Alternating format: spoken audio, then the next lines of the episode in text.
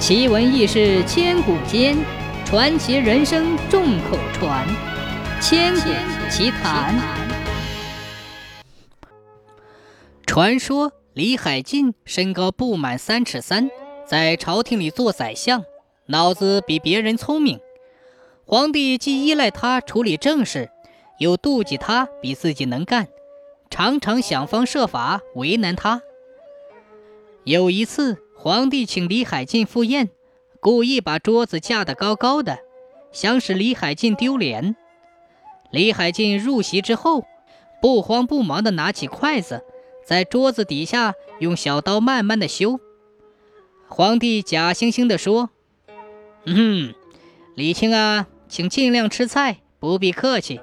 饿着肚子回家，夜里就睡不着了。”李海进答道。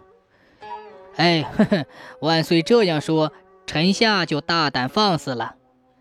说完，他就站到椅子上，用削尖的筷子向满盘肉菜一次到底，一下子就穿得满满一串。同桌的大臣嘲讽道：“哎呀，相爷一下子夹这么多肉，大概是饿坏了吧？”李海进反唇相讥。哦，吼吼，把桌子架这么高，无非怕我看不见你们的恶相罢了。皇帝吃了亏，很不甘心。当时朝中有十个大臣，趁机向皇帝献策。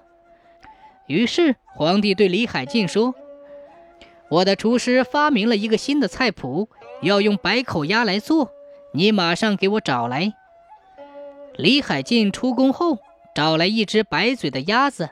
把那嘴巴砍下来，托起那块白色的鸭嘴，呈现给皇帝说：“哎嘿，陛下，这就是白口鸭了。”皇帝哭笑不得，大臣哑口无言。